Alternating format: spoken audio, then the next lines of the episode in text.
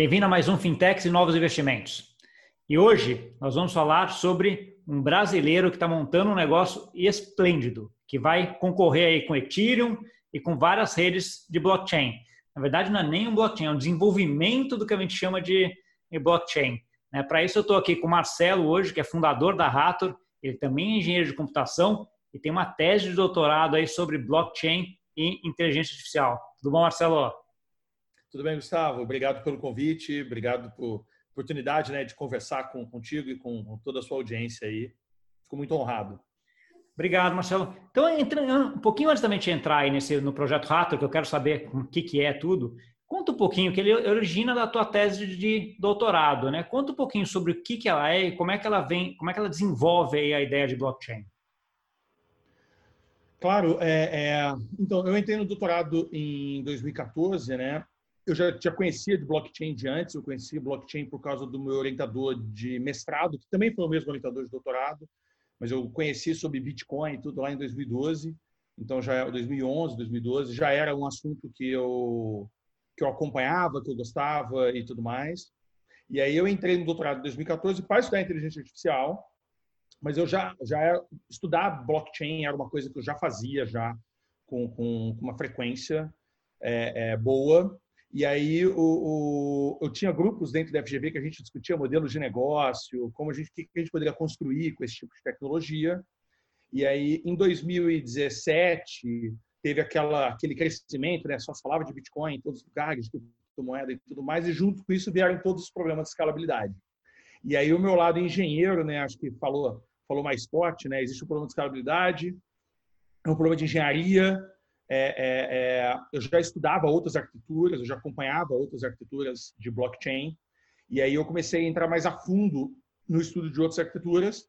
Eu cruzei com o trabalho do Sérgio Lerner, que é um, um argentino que fala sobre DAGs. E, e o trabalho, ele é, é, é, apesar dele ter vários insights bons, ele é bastante, ele deixa bastante pontos em aberto. Ele não dá resposta para tudo.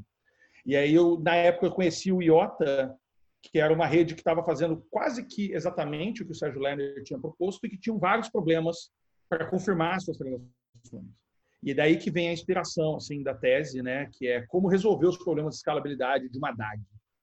É, não de escalabilidade, de confirmações em uma DAG. E aí nasce o Rato. O Rato nasce é, é, na busca de uma solução de escalabilidade para blockchain. Eu encontrei DAG, DAG tem alguns problemas e o Raptor é a solução, é uma proposta de solução para esses problemas que eu encontrei no mundo do DAG. Tá bom. É. Conta para quem para quem está nos ouvindo que não é tão talvez tão técnico, Marcelo, uh, o que, é o que é uma DAG? Qual, qual a diferença que ele tem de um, de um blockchain? Assim, ele, ele consegue manter o mesmo nível de segurança? Ele, a velocidade é maior? Qual é a diferença? Tem algumas diferenças que são bastante técnicas, né? Eu vou, vou, vou tentar ser aqui fazer analogias, né? Numa blockchain, como é que funciona? Né? A, minha, a melhor analogia que eu gosto assim, é como se fosse uma estação de metrô. Então, os vagões são os blocos da blockchain que estão confirmando as transações e as pessoas são as transações. Então, as pessoas entram no, no, no, na estação de metrô, ficam ali na plataforma esperando o carro chegar, aí o metrô chega, as pessoas entram e o metrô segue. E daqui a pouco para o próximo carro para as pessoas entrarem. A questão é que tem uma quantidade máxima de pessoas que cabe dentro daquele, daquele carro do metrô. Então, quando enche e quem tem mais gente para entrar, essas pessoas ficam na plataforma esperando o próximo. E, basicamente, esse é o problema de escalabilidade de uma blockchain tradicional. Se entra muita gente na estação de metrô, se chega muita transação, não cabe no próximo carro, tem que esperar o próximo e o próximo, e isso faz com que fique muito lento. Tá? A, a, a, a, solução do DAG, sem entrar especificamente como ele funciona, ele faz com que é como se o carro do metrô tivesse um tamanho infinito. É como se para cada novo nova uh, uh, novo carro do metrô que chegue, sempre desse para colocar todo mundo dentro daquele carro e carregar com ele. Então o que acontece ali no DAG é que as transações, ao invés de elas serem soltas, elas se conectam, elas montam uma malha de transações, como se fosse um tecido. E aí quando o bloco confirma uma transação na pontinha desse tecido, ele confirma o tecido inteiro, ele confirma tudo ali para trás. Então, o bloco ele não tem mais que confirmar cada transação individualmente. Ele confirma duas transações e essas duas fazem que confirme mil, dez mil, um milhão, quantas forem. E aí vem o ganho de escalabilidade. E, em termos de escalabilidade, sim. Em termos de segurança da rede, como é, é, ela é tão segura quanto? Você consegue manter o mesmo nível de segurança? É, exatamente. Tem exatamente o mesmo, mesmo nível de segurança, tem exatamente o mesmo nível de... É, é, as mesmas premissas. Por exemplo, a rede, a rede do Bitcoin, né, toda a rede é, é Proof of Work, ela tem uma premissa de ela pode ser atacada, né? No caso de 51%, ataque de 51%, que é bem conhecido. Tem exatamente as mesmas premissas, funciona igual. Também tem o mesmo risco de ataque de 51% e tudo mais, mas é, é, é tudo, todo o restante é igual. Só o que muda é a forma como a transação é colocada com o bloco, como a transação se liga com o bloco. No caso do Bitcoin é, é, e de várias blockchains tradicionais, a transação ela está dentro do bloco. E é isso que faz com que a escalabilidade, o problema de escalabilidade aconteça. Uh, quando a gente usa no rato uma estrutura de DAG, a gente tira a transação de dentro do bloco. Um pouco, é um pouco diferente, mas em termos de segurança é tudo, tudo idêntico. Entendi, entendi. Entrando especificamente no rato, né? Uma coisa é fazer uma tese de doutorado, outra é montar uma, uma fintech, uma DAG, um rato, vamos dizer assim, né? Conta para a gente como é que foi essa trajetória, essa decisão de terminei minha tese de doutorado, agora eu quero colocar isso em prática e ver como é que funciona. Como é, como é que foi essa é, decisão? Isso, isso foi muito inesperado para mim também. é, é, quando eu estava em mais ou menos fevereiro, janeiro de 2018, eu defendi a minha tese no meio de 2018. Eu comecei a explorar, falei, pô, será que eu tinha uma empresa né, no Rio uma empresa de, de tecnologia. E eu falei, pô, será que eu vou, eu vou, vou, vou executar né, essa tese? vou pegar essa ideia, vou, vou fazer acontecer? E, e, isso foi uma coisa que eu fiquei discutindo com alguns amigos e, e eu falei, bom, eu preciso de respostas mais sólidas do que simplesmente a minha intuição. E aí eu fui para a Suíça numa conferência da Crypto Valley Conference em 2018 com o objetivo de responder essa pergunta. Vou fazer a rato ou não vou fazer a rato? E aí eu cheguei ali fazer é, não só a tese, né? Fazer como, como empresa, né? E aí eu cheguei lá na, na Crypto Valley Conference e ela se dividia em duas áreas. Tinha toda a área de business, de negócios, e toda a área acadêmica. Era uma conferência que tinha um braço acadêmico. Então, gente de todas as universidades do mundo, todos os cantos, apresentando seus trabalhos acadêmicos, e era unânime. Todas as apresentações, todo mundo reclamava de escalabilidade. E na área acadêmica inteira, depois de dias de apresentações de vários trabalhos, nenhuma proposta de solução para escalabilidade. E eu falei, caraca, que incrível. E eu tenho uma proposta de escalabilidade, de solução, está na minha tese de doutorado. E aí, na área de business, teve uma única pessoa que apresentou uma proposta. E eu falei, ah, não pode ser, numa conferência importante como essa, tá todo mundo reclamando e não ter alternativa ainda, acho que eu estou no momento, assim, num, momento bom para seguir. Aí eu decidi que eu ia seguir e aí eu comecei a trabalhar para montar um time, né? Para gente, como é que a gente viabiliza, como é que a gente faz isso acontecer. E aí eu, o, o, na época eu conversei com o Gabriel Aleixo, conversei com a Laila, que era uma colega minha de doutorado, o, o, o meu orientador na época, o, o, Alexandre, ele também estava com a gente, veio veio ajudar. E aí eu comecei a chamar o pessoal de engenharia que fez IME comigo, que trabalhou comigo no passado e tudo mais, e a gente montou um time. Em mais ou menos agosto a gente começou a trabalhar sério e o desenvolvimento começou em setembro de 2018. Tá bom. E aí vocês colocaram e, e aí começou o desenvolvimento e lançaram. Quando, quando foi o lançamento da, do Rato mesmo? Isso, então, o, o, a gente começou o desenvolvimento em setembro, mais ou menos, de 2018.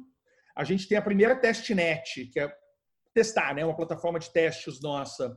Ela nasce em final de março, começo de abril de 2019. Uh, ah, a gente apresenta o Rator para o público pela primeira vez, que a gente fala em público sobre a Rator.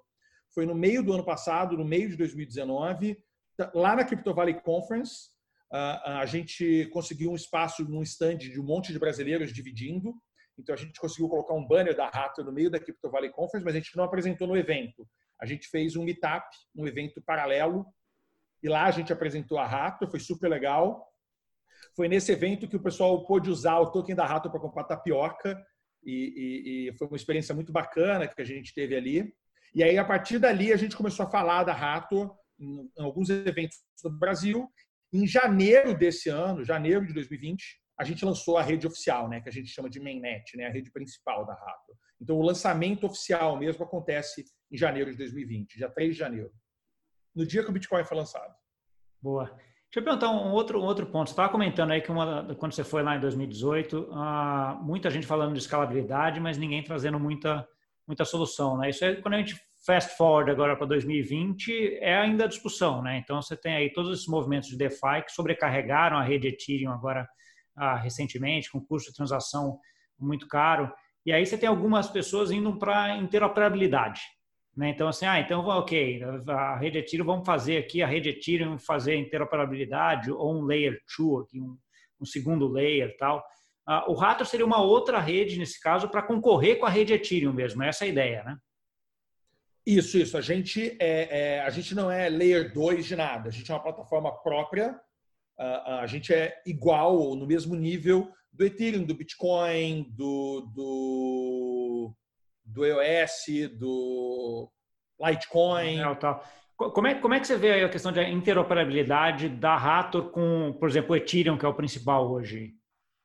É, então, o, o, essa parte de interoperabilidade, acho que é um movimento que tem crescido, tem crescido bastante, né? Muita, muita discussão, muita conversa ao redor disso.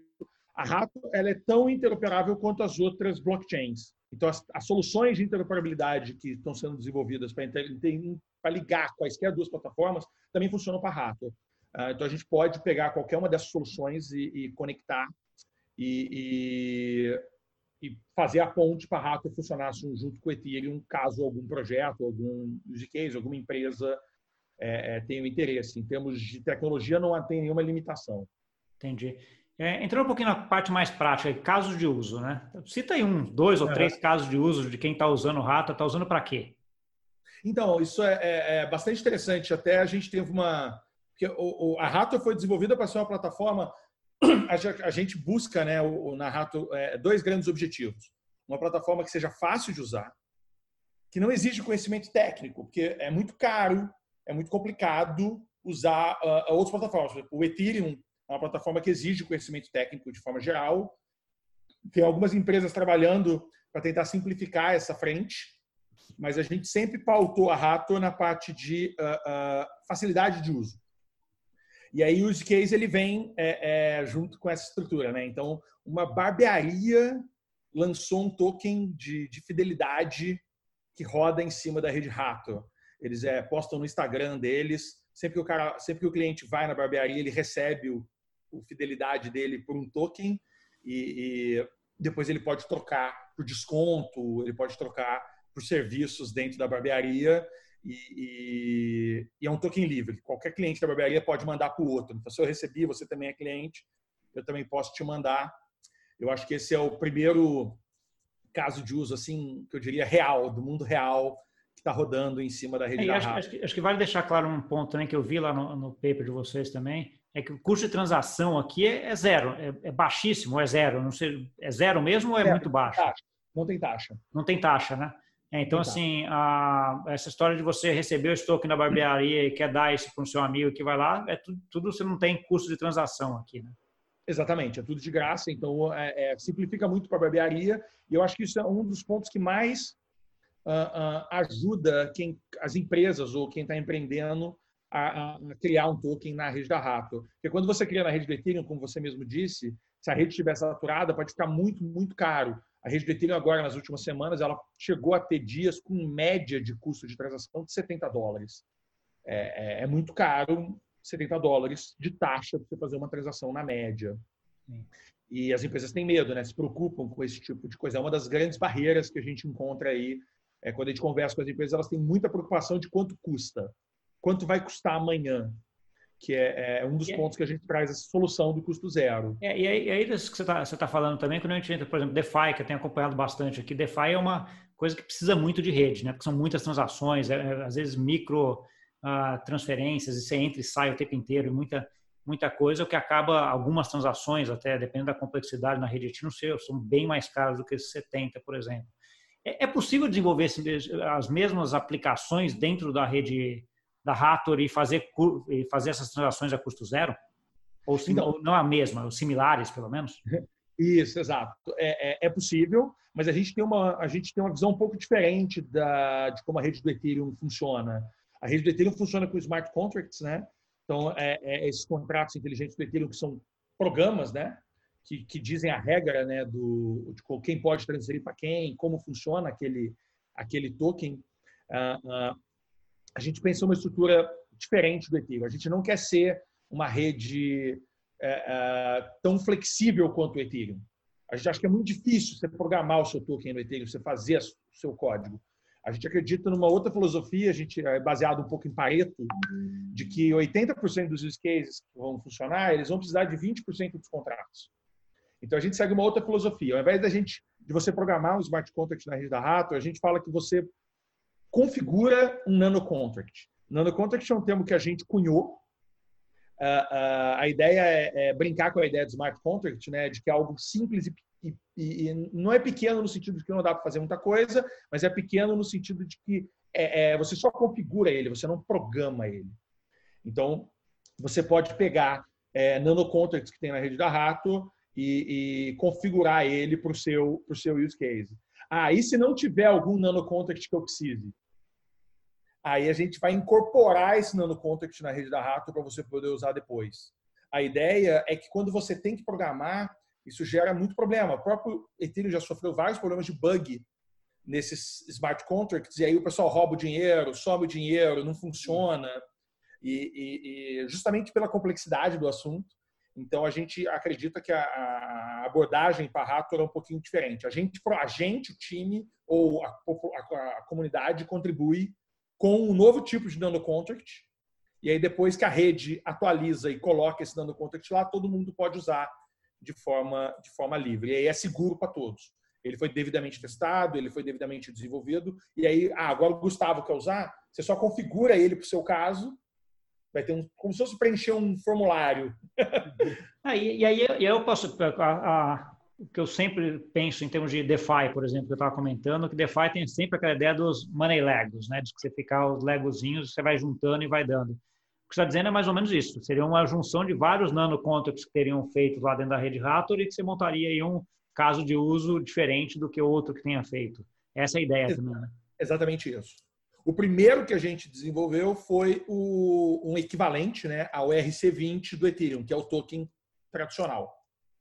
Esse está disponível em todas as wallets da Raptor. Então, é, como ele já está desenvolvido e o formulário é muito simples, você cria um token em 5 segundos, 10 segundos. É muito rápido. Em menos de um minuto, seu token está pronto para ser usado. Que foi exatamente, estava falando de use case, né? O que o, o, o pessoal da Barbaria fez. Eles não têm uma equipe de TI, eles não são técnicos, eles não precisaram da gente, eles fizeram tudo por conta deles, criaram o token, mandaram para os clientes, estão fazendo tudo sozinhos sempre está da gente. Eu acho que isso é uma, uma ferramenta muito importante para o mercado explorar diferentes usos de token e, e, descobrir o que é lucrativo, o que não é, o que funciona, o que não funciona. Acho que é muito interessante, muito, muito relevante para o mercado dar esse poder para o empresário, né? Tirar da mão do técnico e colocar na mão do, do cara de negócios, né? Sim, pensar um pouco no, no UX e como é que você vai, vai usar isso daqui, né?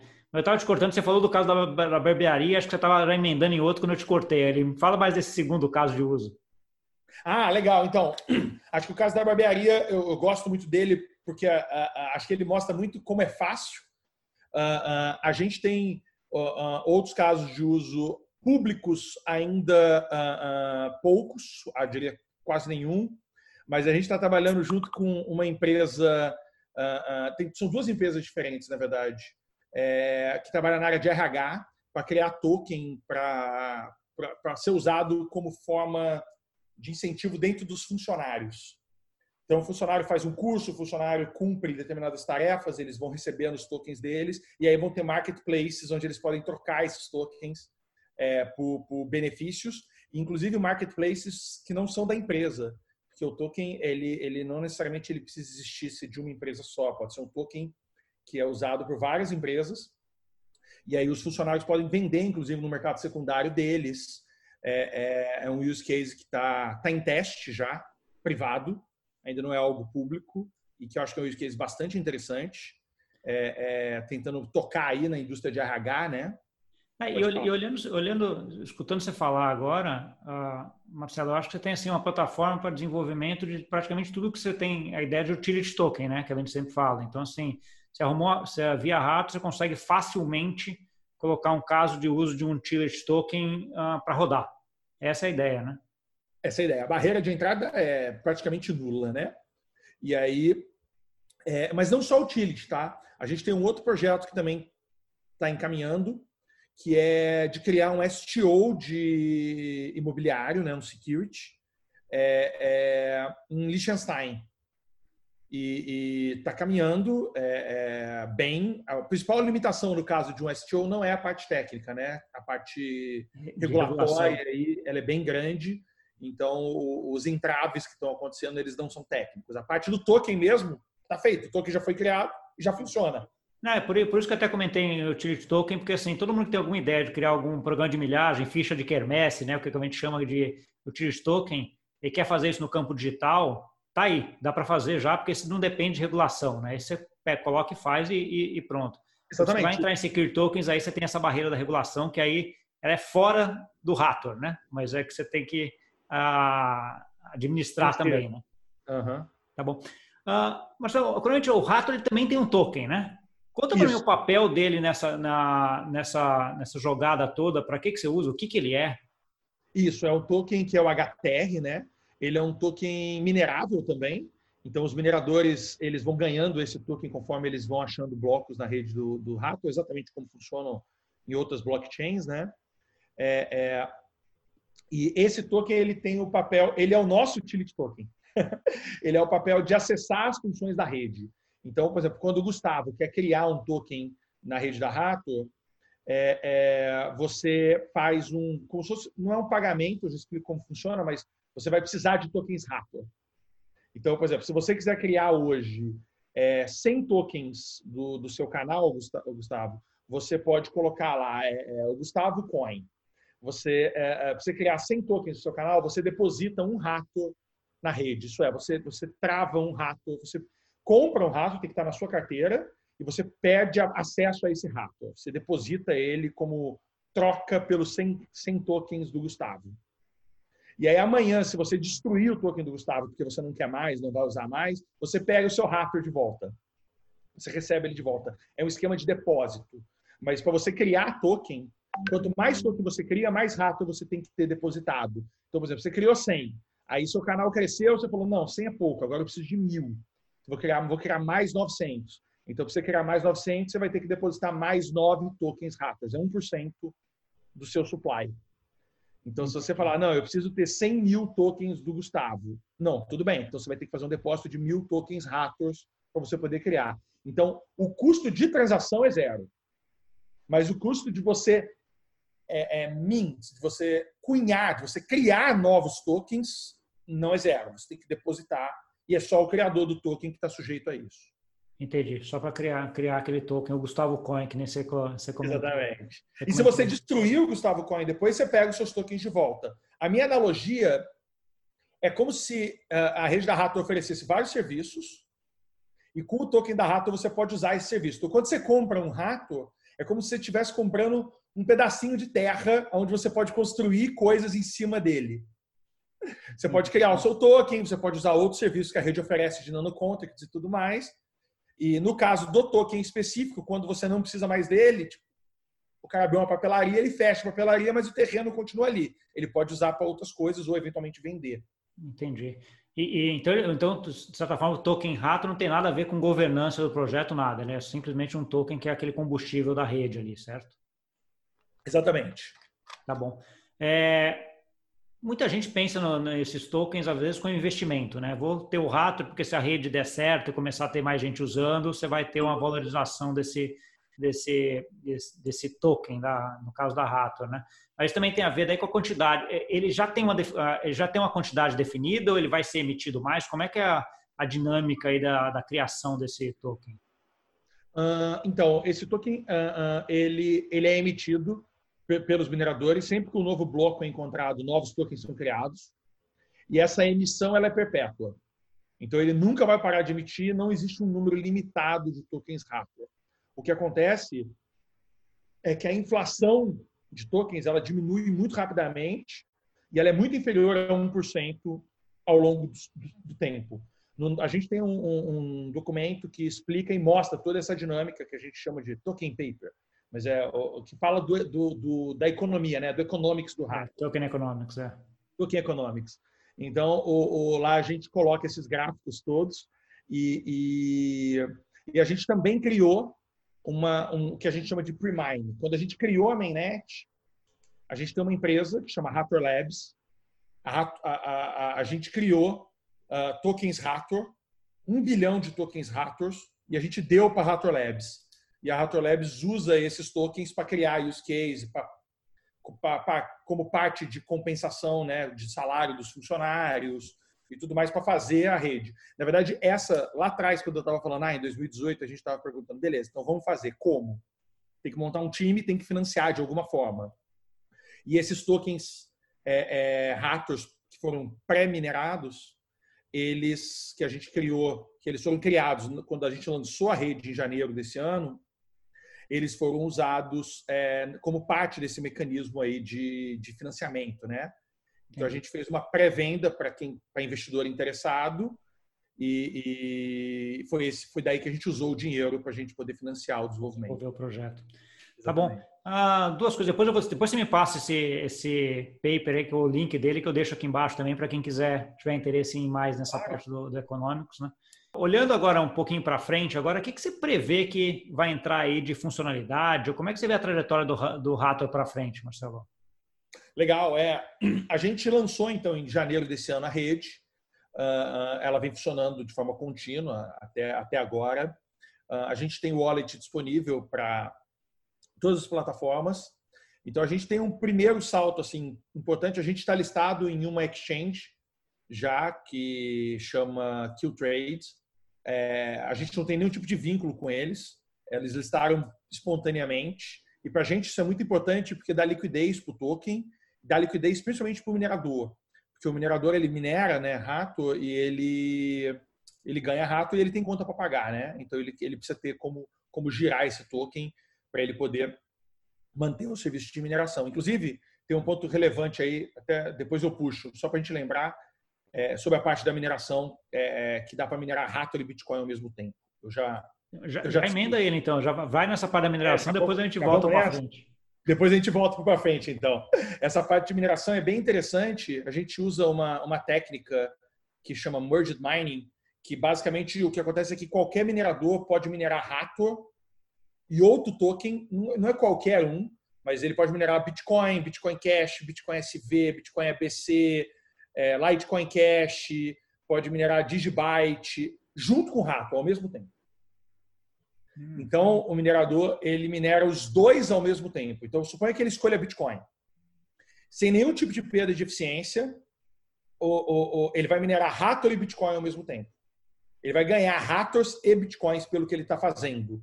Isso uh, uh, é um atrativo bastante interessante para os mineradores, porque o custo deles de, de minerar rato, na verdade, é marginal. É simplesmente configurar o servidor e tudo mais e acabou. Ele não perde na eficiência da mineração. E, e, isso ajuda bastante a nossa parte econômica. Porque você já pega uma rede enorme, que é a rede do Bitcoin, para minerar Exatamente. rato. Né? Todo o ecossistema que já minera Bitcoin, Bitcoin Cash, Bitcoin SV, Bitcoin ABC, Digibyte, já pode minerar rato sem basicamente nenhum esforço, sem nenhum custo.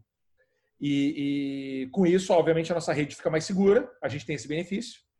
De novo, esses mineradores, então, eles vão receber bitcoins e hackers, e aí eles vão ao mercado vender os bitcoins, vender os hackers para eles receberem o faturamento deles e bancarem as contas deles. Então, listar o hacker para a gente é algo importante, algo que a gente tem trabalhado em conseguir mais exchanges, em conseguir colocar o hacker disponível em mais lugares. Para a gente, quanto mais, melhor. Quanto mais, mais lugares o rato estiver negociando, negociado, melhor. Depois do listing, uh, uh, a gente tem basicamente um roadmap de trabalho nosso, de futuro, dividido em duas partes. Tem uma parte técnica e tem uma parte de negócios. E acho que a parte de negócios é a mais interessante. Ela conversa uh, com a parte de técnica, mas a, a, a parte de negócios ela é como é que a gente faz para a gente facilitar para as empresas ou indivíduos que querem rodar um projeto na Rato conseguirem fazer isso em todas as dimensões, desde a área estratégica, que eu diria que é uma consultoria, que é algo que já existe, já está bem estabelecido já no mercado, é, é, até uma coisa mais concreta para a pessoa que quer criar. Então agora você, Gustavo, já decidiu, você quer criar um token, você sabe como ele vai funcionar, você sabe todos os detalhes dele. Agora como é que você põe a mão na massa? Então o nosso roadmap de business ele é muito focado nisso, em, te, em preparar né, material e, e, e, e vídeo e explicação para que você consiga fazer isso uh, uh, sem precisar da nossa ajuda, sem precisar falar comigo, sem precisar falar com qualquer especialista em rato. E aí isso vai descendo em vários níveis. Aí também tem o engenheiro, então eu também quero material para esse engenheiro. Como é que ele faz para ele usar rato no dia a dia dele? Aí tem o, o olhando dentro de uma estrutura, né, tem o CTO de uma empresa, que eu fico imaginando a dinâmica dentro da empresa. Né? O CEO fala, legal, vamos fazer. Aí ele chama o CTO e fala, e aí, como é que, como é que vai ser? E aí o CTO fala, calma que eu vou ver. Então eu quero também dar material, exatamente. Aí o CTO ele vai, vai falar com o pessoal da engenharia dele para falar, pessoal, como é que vai ser? Então eu também quero mandar preparar, também já tem coisa para todo, todos os níveis. Todas, cara, porque, porque é assim que a gente vai conseguir ter use case. A gente precisa que toda, toda, todos os níveis da empresa estejam, saibam lidar. E a empresa tem várias preocupações. Como é que eu treino meu funcionário? Como é que eu faço auditoria interna? Então, a gente tem todas essas ferramentas, algumas a gente já tem, outras estão no nosso roadmap aí de trabalho. E, tá e do ponto de vista. Pode falar, desculpa. Não, é só, só emendar, termina, porque eu já ia emendar que a gente está chegando perto do, do final aqui, mas termina o raciocínio que você ia falar.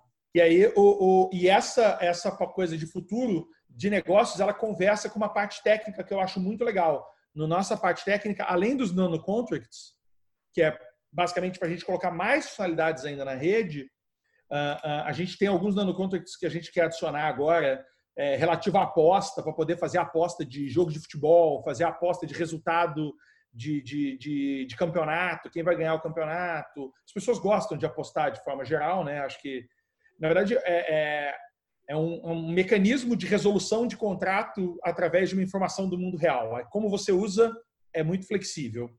E a outra coisa que é, é, que é o que a gente chama de side DAG.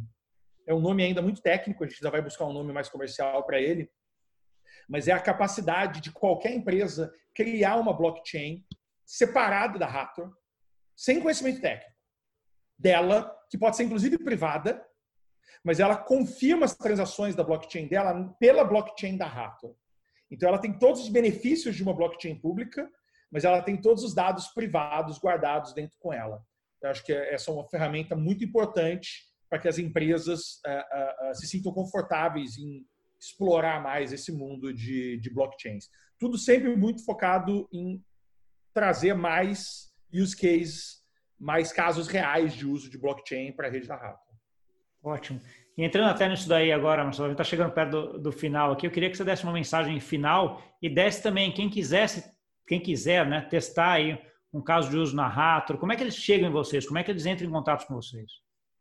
Perfeito. É, bom, pelo nosso site ali a gente tem toda a área de comunidade Uh, uh, eu e o restante do time, a gente está sempre online no Telegram, no Discord. É, é, pode entrar lá, mandar mensagem com a gente, a gente sempre ajuda. Os canais, às vezes, eles se organizam. Tem canal que é para quem quer minerar, tem canal que é para quem quer fazer use case, tem canal que é para quem quer discussão técnica. Tem, todo, tem para todos os gostos. E, e, e, então, a gente está sempre disponível lá. Fiquem, fiquem à vontade. É, é e eu também estou lá, então também estou sempre conversando com todo mundo.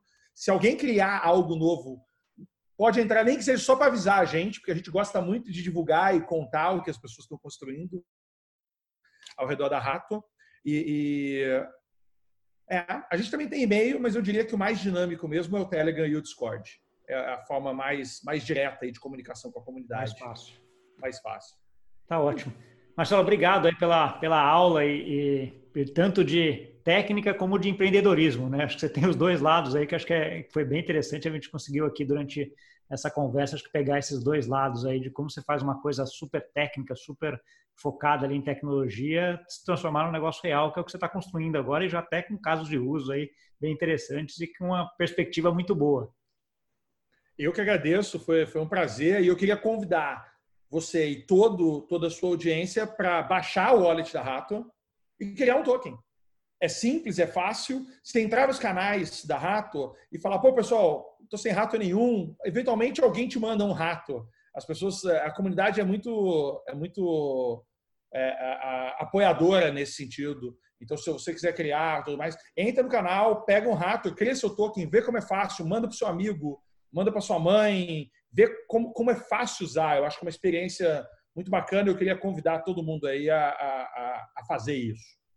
Tá bom. Só antes, antes da gente terminar aqui, que já estamos no final, assim, só uma última pergunta. Da onde surgiu o nome Hathor? Esse é um nome, é uma pergunta ótima, né? Hathor é o nome de uma deusa egípcia dos mineradores egípcios.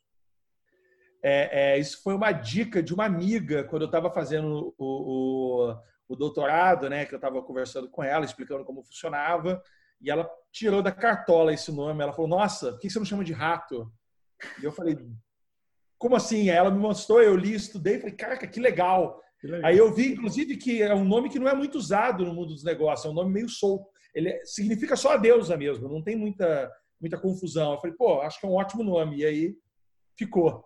Que ótimo. Então, a deusa, da, deusa dos mineradores, é isso? Exatamente, a deusa dos mineradores. Muito bom. Marcelo, obrigado de novo então aí. Uh, boa sorte nesse projeto aí. Eu já tenho acompanhado, eu vou acompanhar mais aí para frente. Acho que uh, tem, muito, tem muita coisa boa aí a vir para vir aí pela, pela Rato. Parabéns. Muito obrigado, Gustavo. Obrigado. Tá bom? Uh, e para você que nos viu, muito obrigado pela audiência. Não esquece de dar um like, de mandar para aquele amigo e amiga que gosta desse assunto. E até semana que vem. Tchau, tchau.